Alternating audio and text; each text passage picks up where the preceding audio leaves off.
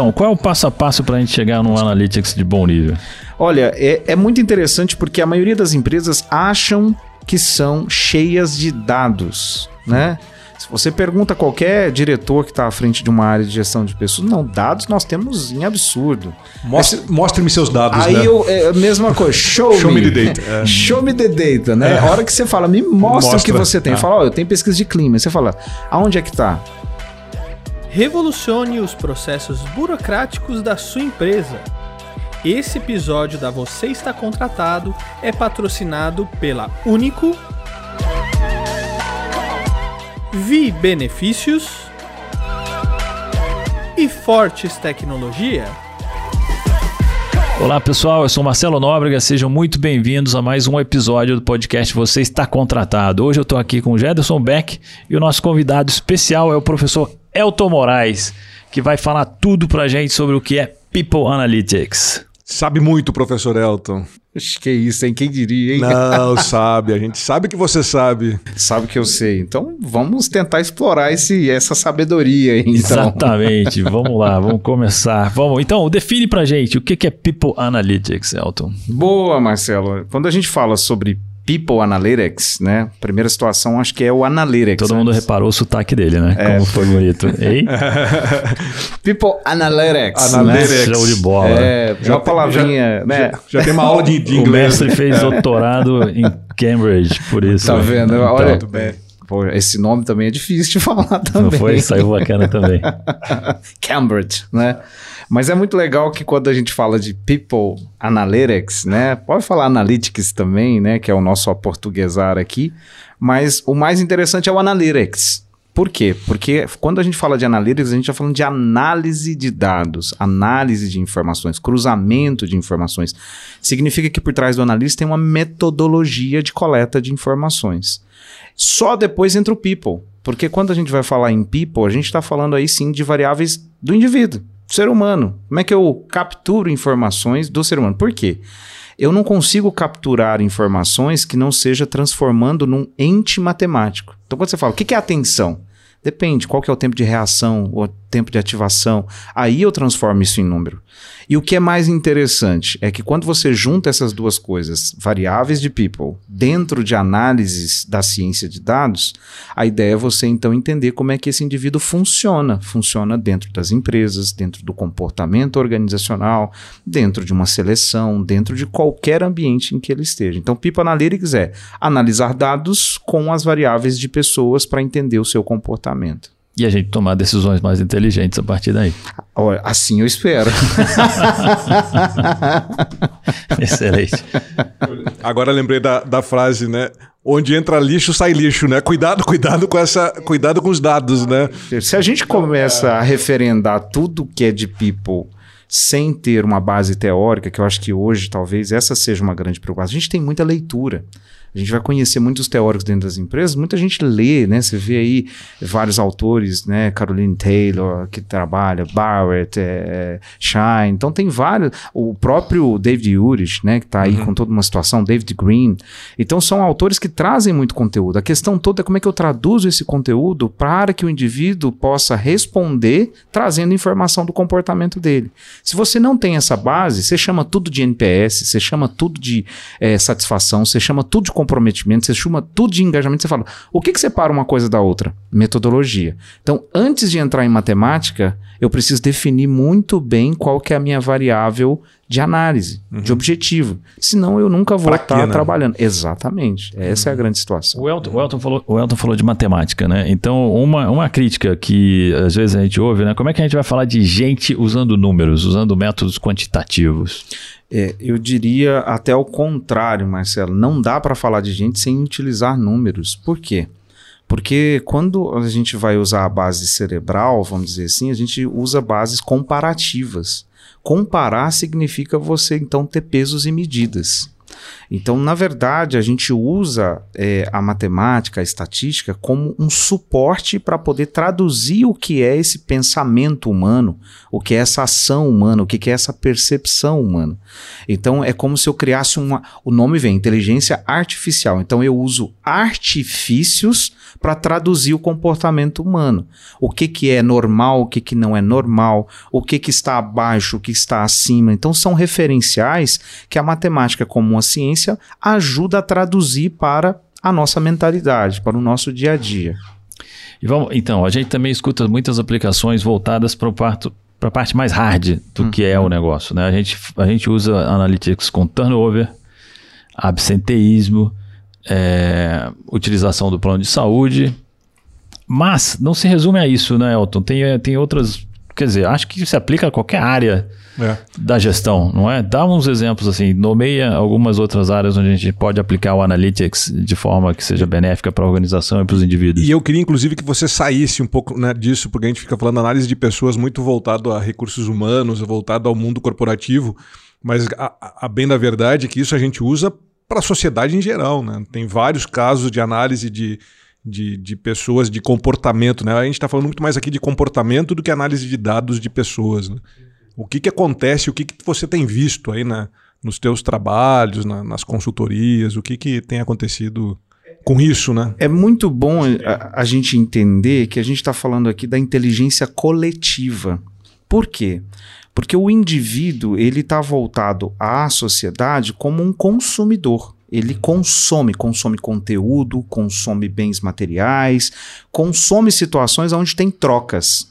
Então, a questão mercadológica ela é muito forte para entender como é que eu faço para poder ir mais próximo desse consumidor, alcançar ele mais rápido e fazer ele comprar mais rápido. Isso gera dinheiro, isso, isso tem um volume de dinheiro muito grande por trás disso. Então, se eu sei o seu comportamento de compra, se eu sei o que, que você gosta, se eu sei as questões que você privilegia, a chance de eu te vender um ticket, a chance de eu te vender um produto, ela é muito maior. Então, como é que eu faço isso? Analisando seu comportamento. É isso que a gente está. E aí tem várias formas de eu capturar essa informação. Uma delas, por exemplo, é a análise de sentimentos. Em vez de eu poder buscar somente questões diretas, eu posso ir lá e falar as suas escritas, o que, que você escreve no Twitter, o que, que você escreve no Google, o que, que você escreve nas redes e fazer uma análise em cima do que você está comentando a respeito disso. E aí, através disso, eu posso então ter sentimentos positivos. Talvez, por exemplo, você vira um hater de alguns anúncios ou de algumas propagandas na rede, ou você pode elogiar algum tipo de situação, como por exemplo um bebê, como por exemplo uma, uma vestimenta, uma situação, e eu capturo então coisas que são mais positivas ou negativas e direciono informações para você. Outra situação muito legal também que acontece hoje é o, o ONA, né? Esse nome técnico, tem muito mais a ver com Organizational Network Analysis, que é o quê? Análise de redes sociais. Então é muito fácil você verificar hoje as pessoas falando de youtubers, né? Ah, eu ouço mais determinada pessoa. Eu tô aqui no podcast do Marcelo e do Jederson, você está contratado. Então, quando a gente olha essa situação, as pessoas estão tendo vários consumos de conteúdo. Então eu posso direcionar ou engajar mais de acordo com o conteúdo que ela gosta de ouvir. Ela está ouvindo gestão? Então, quais são outros gestores que eu posso qualificar e mandar para ela? Através de ONU eu consigo fazer isso. O Netflix hoje, para mim, uma das. Às vezes eu não posso falar alguns nomes aqui, mas Netflix já está aí no mercado, é uma plataforma, etc. Mas você pode verificar que toda vez que você entra nela, ela tem uma variação diferente de acordo com o filme anterior que você assistiu. Sim. Então isso uma é uma recomendação, uma né? recomendação. Então ela recomenda de acordo com os comportamentos que você vai colocar. Se eu vejo mais filmes de aventura, eu vou colocar então filmes de ação, filmes que têm a ver com aquele conteúdo. E isso acaba entrando tanto na nossa rotina, né, Elton? Você deu, citou o nome da a Netflix como um bom exemplo, né, de como usar isto. As outras plataformas que não fazem isso, a gente já começa a sentir falta, né? Eu sou como eu consumo Netflix e outras plataformas, tem umas que não fazem isso e eu fico esperando. Acho que a gente já começou a gostar disso, né? A gente, a gente se acostumou com as recomendações, né? De coisas que a gente. Que... E, e, esse talvez seja um outro lado que o Marcelo perguntou. É, quando a gente fala da robótica, da automação, isso já vem desde 1960, 70, né? Que muitos futuristas, é, pessoas que falam do futuro, Uhum. traziam muito essa questão de que nós vamos conviver com os robôs. Nós já convivemos, convivemos, com já. os robôs, né? Quem tem Quase aí, dependemos, né? Dependendo, dependendo da, do perfil do consumidor. E como auxilia, como por exemplo, uma pessoa que tem que tomar medicações todo dia, o robô avisa, porque ele tem um cronograma. Então, nas tarefas que são mais automatizadas, o robô funciona muito melhor do que a gente. Já nas funções que envolvem inteligência, criatividade, esquece. O computador está muito longe ainda de chegar ao que o nosso cérebro faz. Ainda é a palavra-chave aqui. Ainda. Ainda. Vamos ver. É. Dando uma- fazendo uma recapitulação breve aqui, que você citou duas metodologias eh, de, de inteligência artificial que podem ser usadas no negócio para a gente entender o comportamento das pessoas. Você falou de análise de sentimentos, você falou também de ONA, Organizational Network Analysis.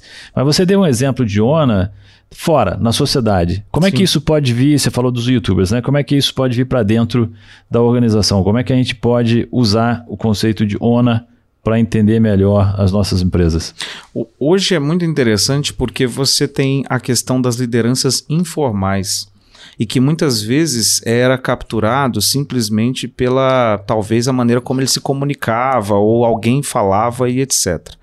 Só que o efeito dessas lideranças informais, segundo alguns estudos, ela é muito melhor do que talvez um diretor, uma pessoa que está lidando com a estratégia, porque ela se comunica e se conecta muito bem com o trabalho em equipe ou na maneira como as pessoas se cooperam para entregar um determinado resultado. Só que isso não é capturado de uma forma direta. Então, o que, que o ONA faz? Ele consegue mapear como é que as pessoas indicam determinadas pessoas dentro do ambiente de trabalho sem a posição de cargo que ela tem. E aí você consegue, através do ONA, verificar que, por exemplo, o Marcelo, sem ter um cargo de liderança, ele é um formador de opinião dentro daquele ambiente. E aí você consegue então estruturar melhor planos de sucessão, você consegue formatar melhor formas de comunicação interna, você consegue fazer com que os treinamentos e desenvolvimentos sejam com essas pessoas pela maneira como elas impactam as outras. Então você cria formulários onde você captura essa liderança informal e trabalha esses três pontos que para mim tem um impacto gigantesco na Super. Você pode descobrir algumas coisas bem Gestão de interessantes carreira. de usar. Gestão Exato. de carreira. Perfeito. A pessoa está numa área que ela poderia performar muito melhor se estivesse numa área paralela. Paralela. Né? Então é interessantíssimo. Onde tira isso, maior né? proveito daquelas habilidades que Da ela está pessoa que está demonstrando. demonstrando, né? Muito. Não, e recursos humanos sempre gosta de ter patrocinadores nos seus programas, né? E desenvolvimento de liderança, eh, ações comunitárias. E pode usar essas lideranças informais para esses eventos. Vou te dar um exemplo simples, né? É, uma organização que trabalha e a, a diretora fez uma pergunta que eu achei que aí nós vamos entrar nisso também. As perguntas que são feitas para responder frente ao negócio. E ela virou para o grupo dela de recursos humanos e perguntou assim: o que, que pode parar a minha fábrica? É um diretor que sai? Não, se o diretor sair, a fábrica continua. É um gerente? Não, se o gerente sair e tal. Aliás, se o diretor e o gerente saírem, talvez a fábrica funcione melhor, não é não? Não vamos entrar muito em detalhes, senão a deixa gente vai ter que fazer muitas análises aqui e vai ser O perigoso. exemplo, é, o exemplo é simples, né? Você É- começou é a falar. simples, Vou dar um né? exemplo simples. Exatamente. Nem E tão simples assim, né? E aí, no caso dessa empresa, era o operador de painéis, né? E Só que cada painel tinha uma área diferente de funcionamento. E aí ela pegou e falou assim: então, se esse operador, que é a base da minha pirâmide, ele parar, a empresa para, para, por quê? Porque é um cargo muito técnico, ele precisa lá fazer o laminado, fazer a questão da madeira, tal, etc.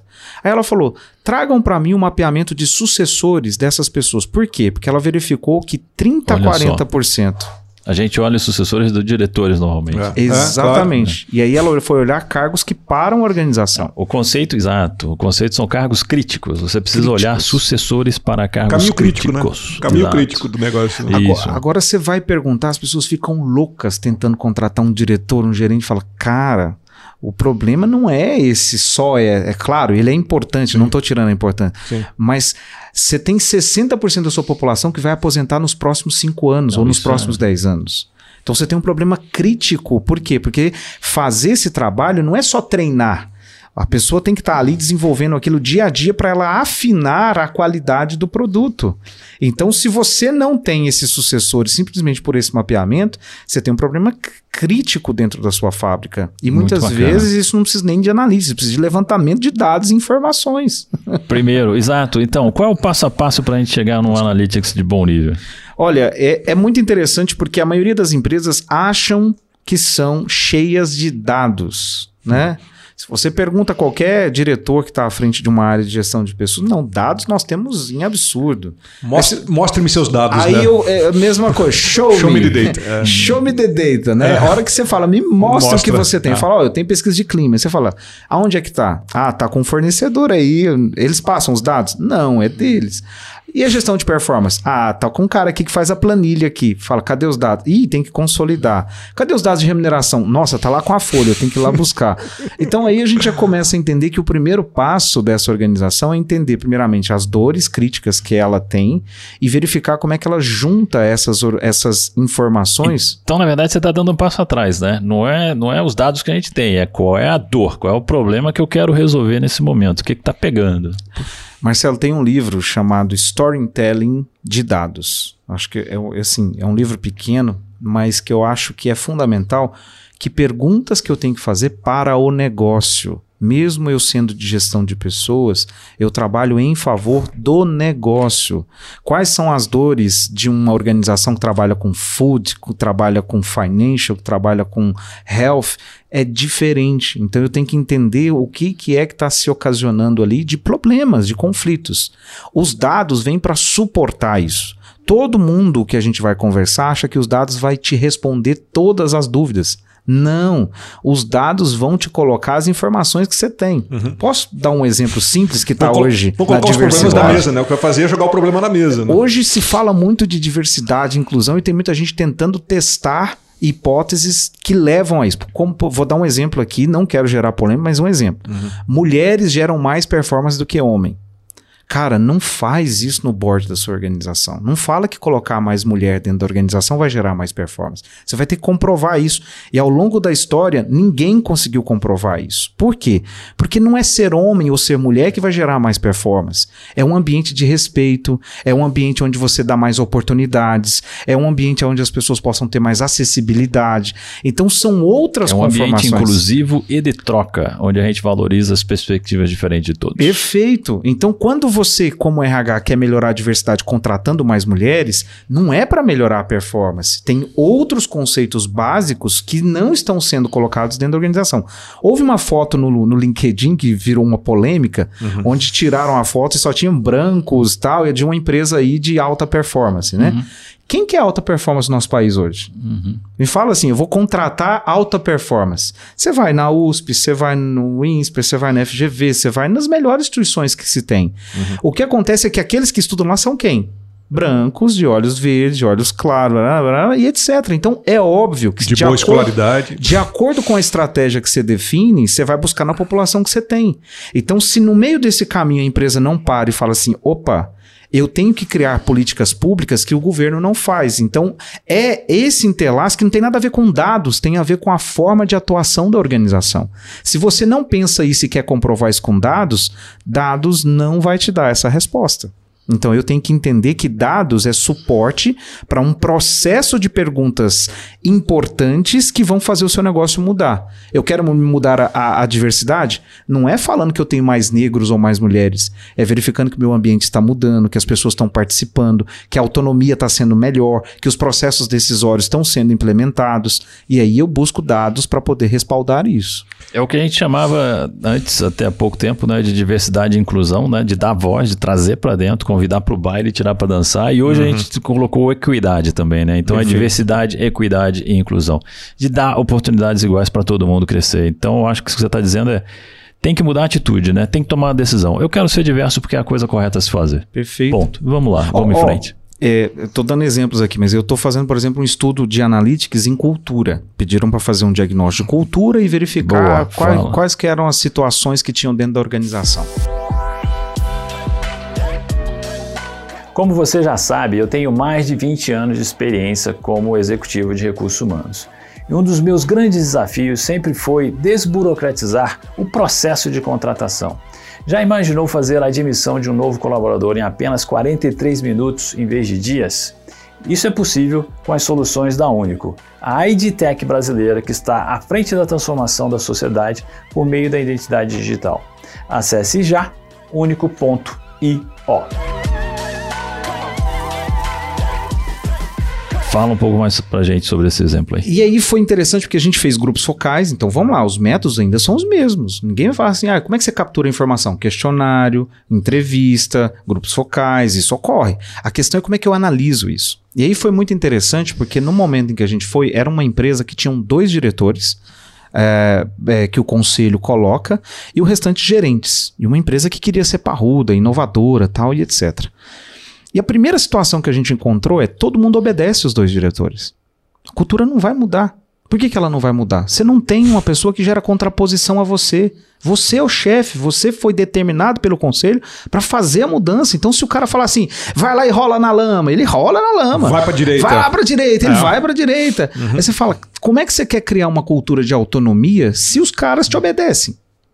Aí o diretor olhou para mim e falou assim: Mas onde você viu isso? Tá aqui, ó. Os grupos focais mostram que as pessoas obedecem às suas regras. E aí ele falou: Então o que, que eu tenho que fazer? Inclusive, numa conversa com esse diretor. Com esse diretor. Ah, não é. Aí eu falei assim: Você tem que fazer isso que eu tô fazendo com você. Você tem que achar alguém que fale aquilo que você não concorda.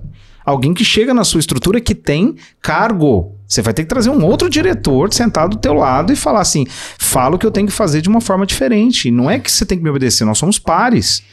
Isso gera uma questão de mudança cultural muito grande. Você ir lá e começar a fazer comunicação interna, começar a mudar os processos, não muda se você não consegue trazer pessoas com é. ideias diferentes, que é a tal da ambidestralidade. Ó, oh, conseguiu sair aqui. Ambidestro, né? Mas isso também. E não é a discórdia pela discórdia, né? Porque isso também as pessoas acabam achando, ah, não, coloca uma pessoa que vai te questionar e que vai discordar do teu pensamento, que vai melhorar a tua forma de, de, de gerir ou de gestionar uma, uma determinada empresa. E não é isso, né?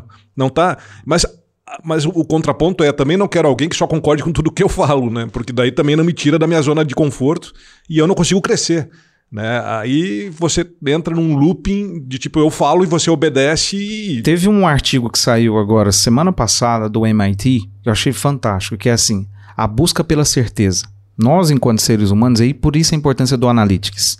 Nós, enquanto seres humanos, tendemos a buscar a zona de conforto. Tendemos a buscar certezas naquilo que a gente faz. Porém, quando você vai para um ambiente que você quer mudar culturalmente, a certeza é a menor coisa que tem. Então o que, que você precisa? Tensões. Você precisa de pessoas questionando o que você está fazendo para verificar se aquilo que foi colocado como um processo está levando as pessoas ao melhor caminho. O exemplo dessa situação que aconteceu, eles criaram uma cartelinha de pontuações. Eles davam, tipo, desculpa a situação, mas tipo escolar, uma estrelinha toda vez que a pessoa fazia uma coisa é, boa. Não é escolar, Elton, é gamificação. gamificação. é. Desculpa, eu, sou, eu ainda eu tô começando a entrar nesse mundo. Isso você aprendeu né? no doutorado lá em Cambridge, e, não foi? E vem cá e fala de escolarização, né? você está você tá olhando a base da pirâmide, base professor da pirâmide. Elton. É. E aí a estrelinha virou chacota entre os funcionários. Falou assim, poxa, o cara teve 10... o risco da gamificação. É, tava esperando a gamificação e veio uma cartelinha com estrela. Né? Estrelinha. Né? Aí fala, cara, a pessoa teve 10 estrelinhas e foi mandada embora. Como assim? É. Que comportamento é esse que eu estou premiando na gamificação ou na estrelinha e logo em seguida? Porque a gente está falando de atitudes. As atitudes são incoerentes. Então, se você tem um modelo é. onde as pessoas obedecem, se em determinado momento aquela pessoa obedeceu, mas a primeira vez que ela questionou, ela é mandada embora. Porque é mais fácil eu contratar pessoas iguais a mim do que pessoas diferentes de mim. e aí a performance dessa pessoa não segurou a, a, a, a vaga a posição dela, né? Então, assim, parece coisas muito críticas, mas quando você vai para a decisão comportamental, ela é muito nítida. A pessoa faz aquilo porque alguém mandou ela fazer. Então, quando a gente fala do processo de comando e controle, ir para uma empresa que quer gerar mais autonomia, a discussão é muito profunda. Porque você está falando que você vai delegar mais, você está falando que você vai ser questionado mais, você está falando que você vai ouvir mais críticas. E muitas pessoas sentadas nessas posições, em termos de poder, não estão dispostas a ouvir isso. Exatamente. Então, você falou de mudança cultural e, e, e, isso se aplica à inovação também, né? Quando você está inovando, você não tem certeza. De Porque é inédito, né? É tudo Não. novo para você. Então tem. E não é nesses, né? Tá e não são, não são tá nesses momentos também que o Analytics talvez é, te deixe um pouco na mão, né? Porque você, você tem o histórico, né? Mas o que você está construindo para frente será, será diferente. O que eu acho interessante do Analytics é o contrário, é que ele vai te ajudar ainda mais a direcionar essas informações. Por quê? Lembra que a gente falou que eu tenho que fazer as perguntas. O que, que é inovação para o meu ambiente? Então, inovação significa gerar mais conhecimento? Então, como é que eu estou gerando conhecimento?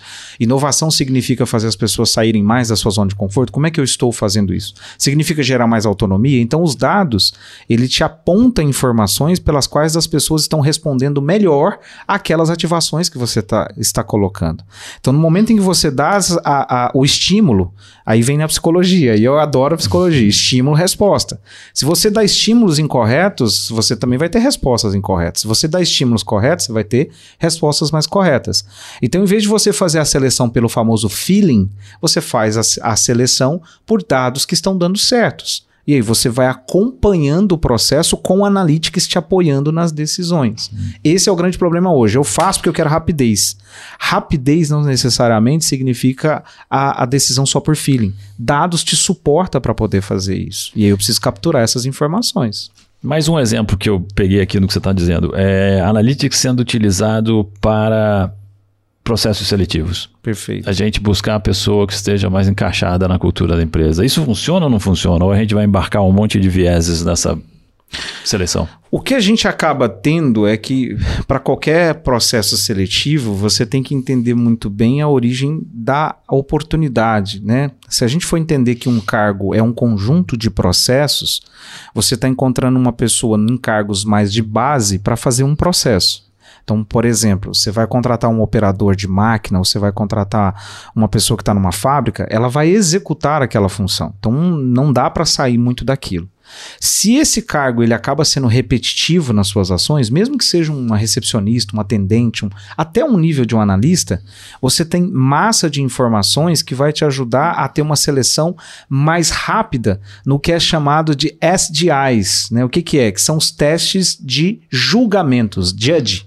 Então, quando você faz os julgamentos, é mais provável que você contrate uma pessoa que consegue responder à tarefa que está sendo dada do que as competências que foram adquiridas ou a personalidade que ele tem.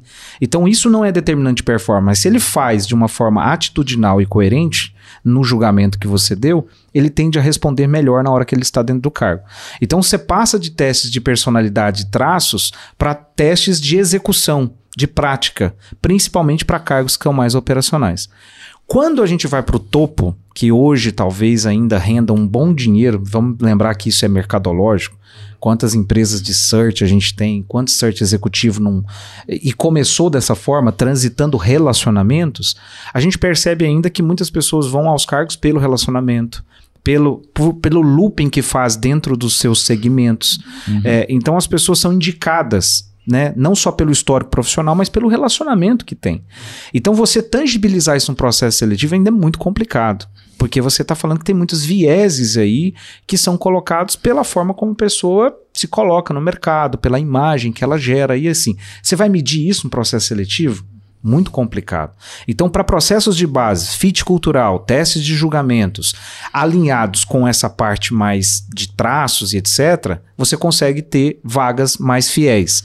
No topo de média gerência para cima, ainda é complicado você usar técnicas de analytics para poder fazer tudo isso ser uma coisa muito simples. Ainda não. Entendido. Muito bom. É, eu fico ainda pensando, né, na, na- o do Analytics acaba robotizando também os processos, né? A gente fica, eu fico um pouco quando você fala de, de usar isso para indicar, você usou a palavra, não é, para ser ten- eu tenho um pouco de receio de ser tendencioso quando você começa a usar muitos dados. Ah, eu uso os meus dados para fazer e indicar o caminho para determinadas situações, né? Isso não. Como usar isso? Vou né? te dar um exemplo que aconteceu semana passada, né? Uma dessas empresas aí de seleção que usa isso mandou um e-mail para minha coordenadora de curso, que já tem 66 anos, que tem pós-doutorado não sei aonde, que tem um monte de informações para uma vaga de operador. Então, ou seja. Opa, esse algoritmo tá super bem então, calibrado. Então, né? é isso que eu estou falando. Então, o que, que acontece? Quando você começa a colocar todo mundo dentro da mesma massa ou das mesmas informações, você consegue gerar esse tipo de erro. O que acontece é que ele trabalha com o que a gente chama de acuracidade. Então, se eu tenho uma acuracidade na casa dos 90%, significa que eu tenho 10% de erro.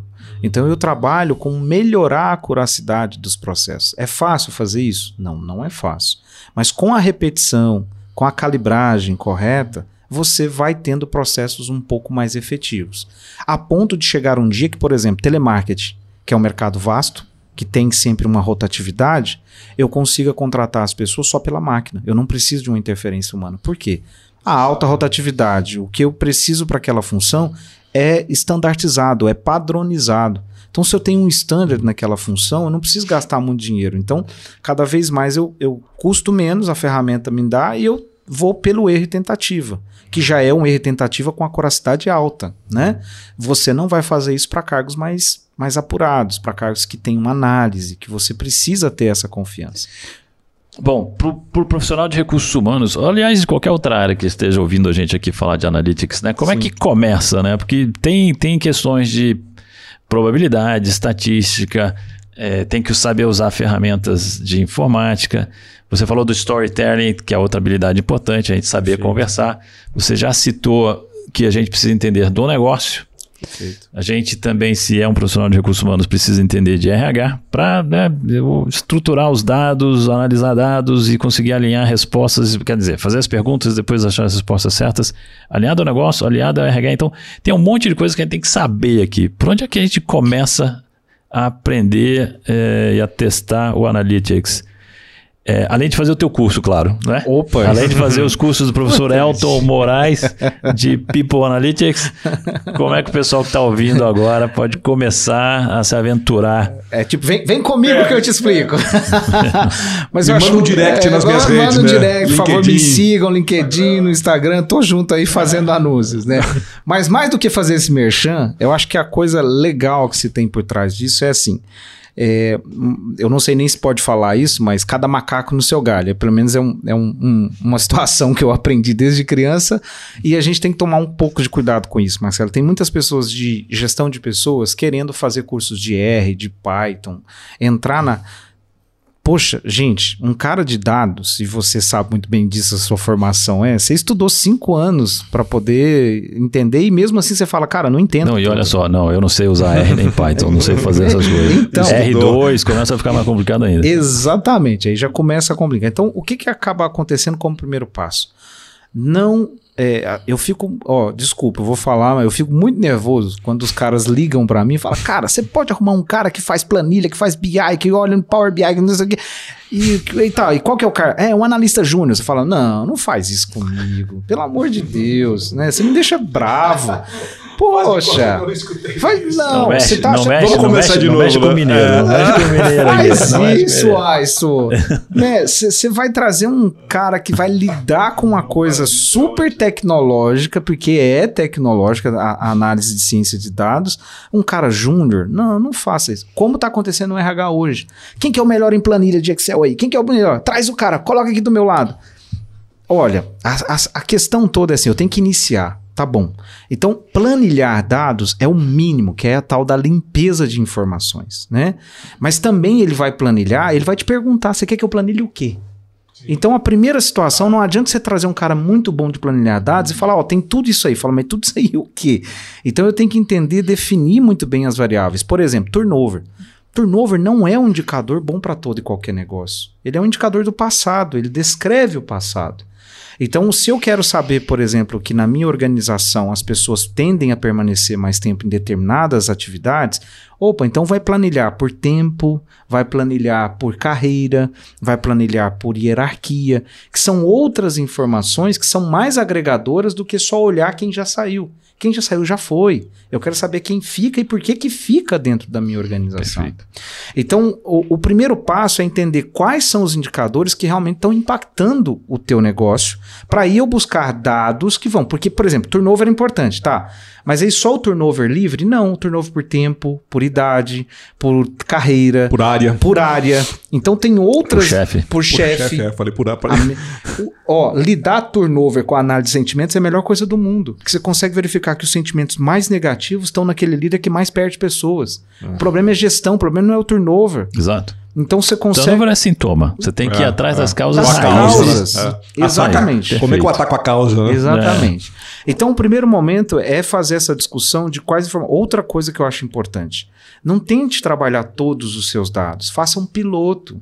Se turnover é um problema para você, foque em buscar informações do turnover. Não busca turnover com clínico, não. Busca aquelas informações, foque em alguma E coisa. o que você está dizendo também, se turnover não é um problema para você, não analisa Esquece, turnover, não porque não vai analisa, trazer valor não nenhum para isso. Vamos né? olhar outra coisa. Não. E, e o que o Marcelo falou, né? Não existe receita de bolo para isso também, né? Pegar casos, ah, o caso da- das empresas de maior turnover, ah, como é que eu faço para aplicar aqui na minha empresa também? Não, não, não. Não é isso, né? O que Entenda do seu funcionou negócio. na empresa é, A ah, não, vai- necessariamente vai funcionar na tua empresa. Ah, isso- né? E outra coisa Parece que eu acho- básico, mas não é, Não né? é. E outra coisa que eu acho muito interessante, né? Quando a gente fala das técnicas de machine learning, de inteligência artificial, tem pessoas que navegam muito melhor do que nós. Então, até mesmo eu que estou fazendo isso, quando eu encontro uma pessoa que fala sobre, eu falo, cara, vem do meu lado. Aham. Parcerias. Sim. Então, não só tentar achar que você vai fazer tudo internamente. Uhum. Traga parceiros. Você vai pagar um pouquinho para o cara fazer uma análise específica para você, Uhum. para entender se aquilo realmente tem consistência. Dados também é tentativa. Todo mundo acha que vai analisar todos os dados e vai encontrar a primeira resposta. Você vai fazer um diagnóstico. Uhum. E aí, através desse diagnóstico, é que você vai dar o primeiro passo. Falar: olha, encontramos que a causa de turnover tem a ver com gestão. Ah, mas isso a gente já sabia. É, mas você tinha transformado isso em dados? Você tinha transformado isso em quantos percentuais que impacta? Então agora eu sei qual que é o percentual e quais. Ah, então o que, que eu vou fazer? Mudar a forma de contratar, mudar a forma de treinar, mudar a forma com que eu estou fazendo a gestão do meu negócio. As pessoas não entendem que isso tem um impacto gigantesco quando você mira e a sua chance de mirar é 90%. E não quando eu miro assim e falo, ó, vou tentar acertar. E aí você acerta de qualquer maneira. Então dados é bom para isso, para afinar a calibragem da onde que eu quero ir. Muito bom, muito bacana. Tem alguma Excelente. pergunta final aqui pro professor, Gerson? Não, acho que tá, tá, tá varrida Fa- já. Tá, Falamos um monte de coisa, Falamos um monte de Um monte de coisa. informação. Legal. Faltou muito um pãozinho bacana, de sempre queijo muito aqui bom. pra Olha só, não, mas sempre muito bom. Pãozinho de queijo, hein? Por- Eu vou trazer para vocês, hein? Vou fazer um Então tá. negócio. Na próxima vez você traz, hein? Vamos lá. Obrigado por mais um, um bate-papo excelente, de excelente nível com a gente, Elton. Muito bom, muito bom te escutar. Muito bom. É muito bom ter vocês, né, abrindo. Acho que aí tem uma questão muito forte. O podcast aqui tá indo na nova população, na nova geração, mas entender que essa troca com profissionais como vocês que estão no mercado, que atuam, que trazem pessoas de referência, é importante para melhorar o Analytics. O Analytics vem desse conhecimento e de estudos. Então, quando a gente fala de cases, a pessoa tem que comprovar um passo a passo porque ela chegou até lá. E essa troca aqui ela é muito importante para isso. Então, cada vez mais que a gente tem estudos, o Analytics vai ser cada vez melhorado. E são pessoas como vocês que contribuem para isso. Obrigado aí pela oportunidade de estar aqui com vocês. Pô, obrigado, Elton. imagina. Todo mundo que ouviu também a gente, obrigado. Volta, toca a fita de novo, dá um play, pega as recomendações todas que o professor fez. Ele fez referência para vários autores interessantes. Estudem. Legal. A gente se vê no próximo episódio. Agradeço. Revolucione os processos burocráticos da sua empresa. Esse episódio foi patrocinado pela Único. Acesse único.io.